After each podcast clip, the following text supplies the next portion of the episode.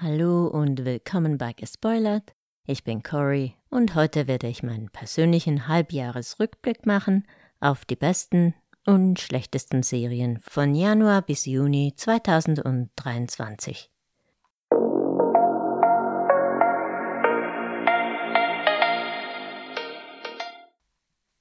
Für mich zählt eine Serie dann zum ersten Halbjahr, wenn sie dann begonnen hat. Idealerweise ist sie natürlich auch schon durchgelaufen. Spoiler wird es keine geben, ich spreche nur sehr allgemein über Serien. Ich werde auch ein paar Rückkehrer besprechen, die mich begeistert haben und auch ein oder zwei Negativbeispiele. Aber auf der eigentlichen Liste befinden sich nur Neustarts. Das ist natürlich alles nur meine Meinung. Ich würde mich freuen, wenn ihr mir eine Mail mit eurer Liste schicken würdet. Ich hatte ehrlich gesagt ein bisschen Mühe, überhaupt fünf tolle, neu gestartete Serien zu finden. Ich fand viele Serien in diesem Jahr bisher okay. Aber nur wenige herausragend. Das Prädikat herausragend würde ich überhaupt nur den ersten beiden auf meiner Liste geben. Aber fangen wir mal an, am besten von hinten, das macht es ein bisschen spannender. Nummer 5 ist Interview with the Vampire. Eine Serie, die man im deutschsprachigen Raum auf Sky oder Wow sehen kann. Es ist eine Neuverfilmung des bekannten gleichnamigen Vampirromans von Anne Rice, die die Liebesgeschichte zwischen den Vampiren Louis und Lestat nicht nur antönt, wie im Roman oder dem Film mit Tom Cruise aus den 90ern, sondern die Serie zeigt diese Liebesgeschichte auch wirklich. Und zwar in seiner ganzen toxischen Ausprägung. Der Vampir Lestat wird von Sam Reed gespielt und Louis von Jacob Anderson, dem Grey Worm aus Game of Thrones. Der kann hier zeigen, dass er mehr kann, als einen ernsten oder schmachtenden Gesichtsausdruck aufzusetzen.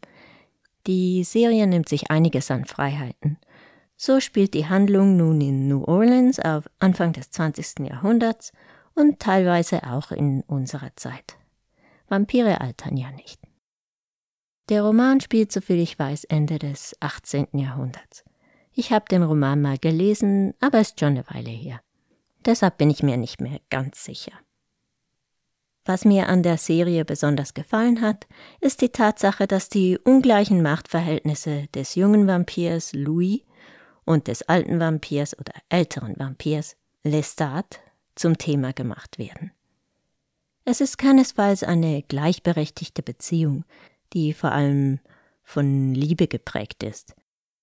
Das war sie auch in den Büchern nicht, obwohl viele Buchfans des, sich das so herbeigeredet haben. Leider fängt die Serie besser an, als sie sich entwickelt. Sie verliert sich irgendwann in Intrigen und recht krasser Gewalt. Und das ist nicht immer einfach zu schauen.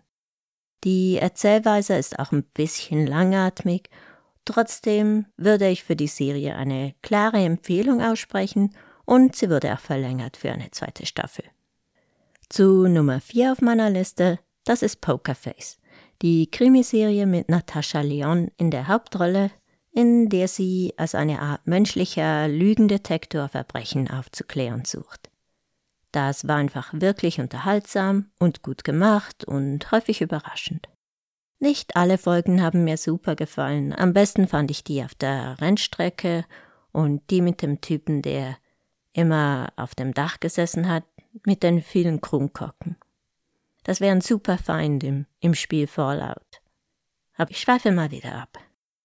Die Folgen sagen euch jetzt natürlich nichts, wenn ihr die Serie noch nicht geschaut habt, aber sie sind auch kein Spoiler.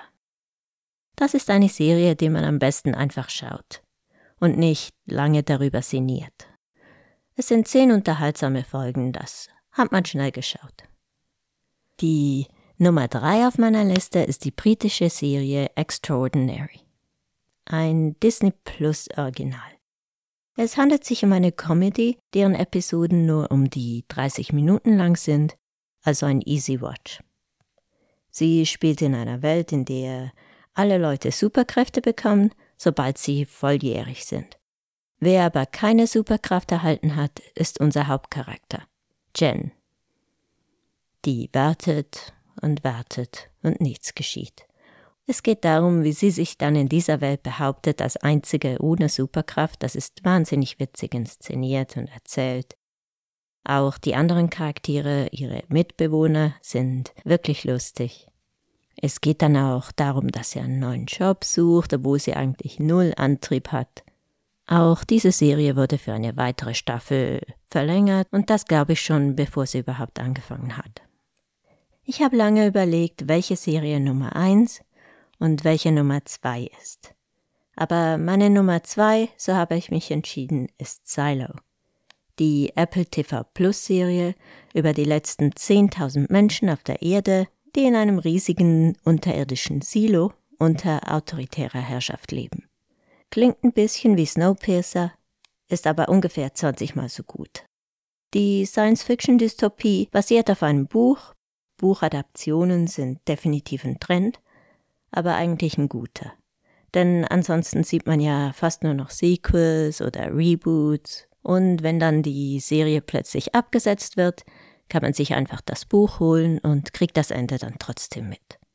Mit Rebecca Ferguson hat man eine fantastische Hauptdarstellerin engagiert und auch sonst ist die Darstellerriege außergewöhnlich. So bekommen wir zum Beispiel auch Tim Robbins zu sehen. Das ist ja oft so in Apple-Produktionen, dass auf die Darsteller sehr viel Wert gelegt wird und das sieht man dann am Ende auch meistens. Ich habe über Silo eine Staffel-Review und auch sonst zwei Podcasts gemacht, also ich muss jetzt nicht nochmals ewig über diese Serie sprechen. Kommen wir besser zur Nummer eins. Das ist wenig überraschend, Last of Us. Wer hätte gedacht, dass eine Game-Verfilmung mal auf einer besten Liste landen könnte?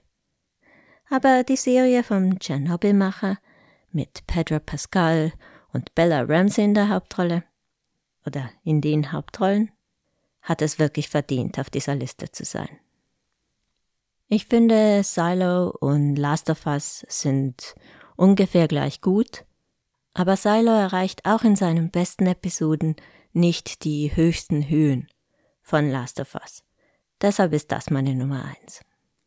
Vor allem die dritte Episode, die Bottle-Episode um die Liebesgeschichte zwischen Bill und Frank, war so herzerwärmend und tragisch, dass sie allein das Ranking fast schon rechtfertigt.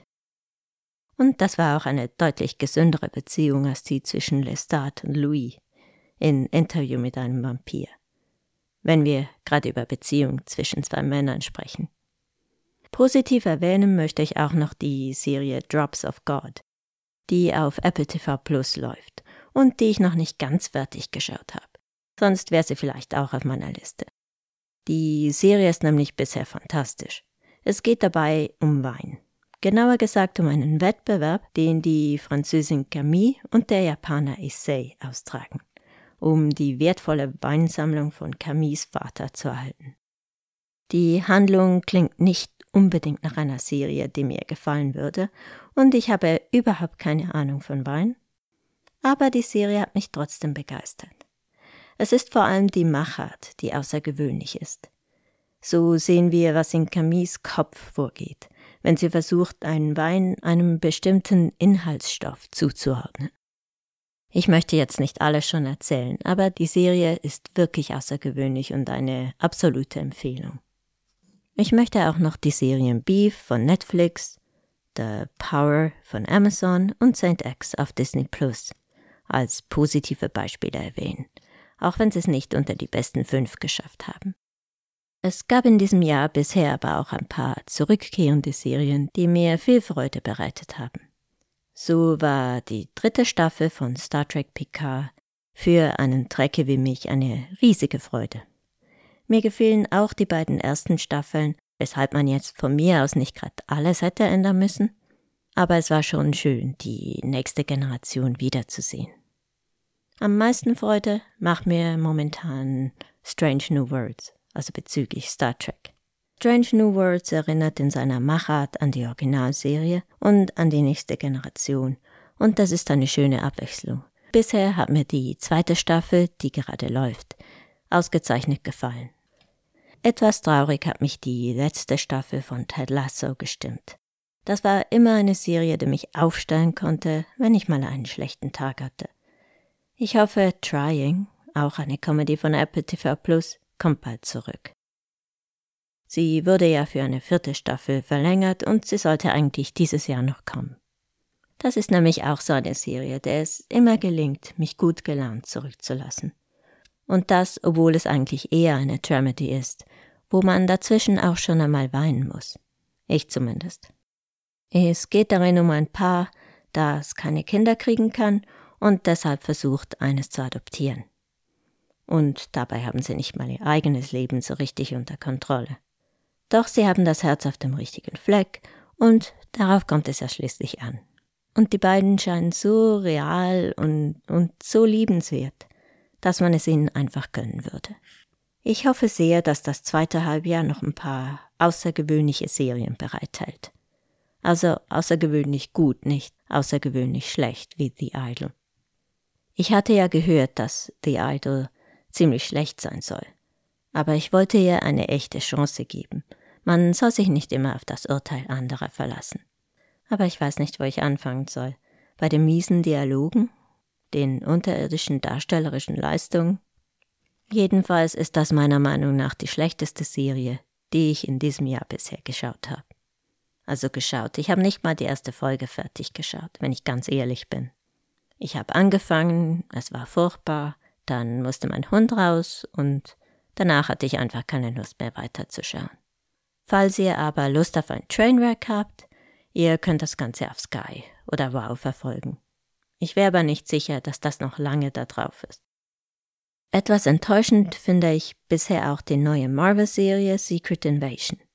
Aber sie ist immer noch durchschnittlich und deshalb um Welten besser als die Idol.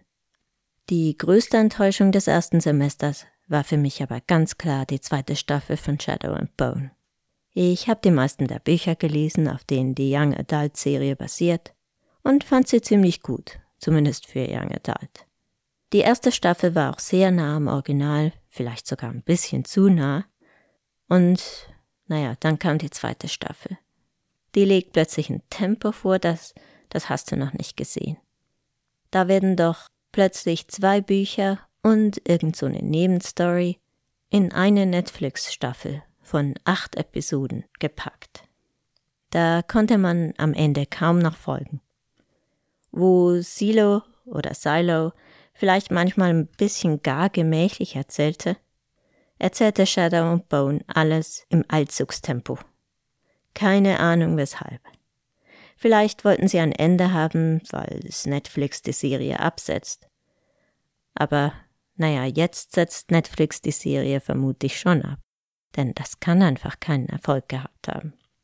Das war's jetzt aber, glaub schon. Hoffentlich wird dieses Jahr noch ein bisschen besser. Ich bin allgemein viel lieber positiv als negativ. Natürlich würde es mich interessieren, wie eure Listen aussehen. Bestimmt ganz anders als meine. Schreibt mir das doch inklusive eurer größten Enttäuschung und der schlechtesten Serie auf gespoilert.podcast at gmail.com. Ich freue mich natürlich auch über positive Reviews, das bringt den Kanal weiter und natürlich auch Abos. Dann verabschiede ich mich für heute. Ich brauche eine Tasse Kaffee und mein Hund muss mal wieder raus. Alles Gute, Cory out.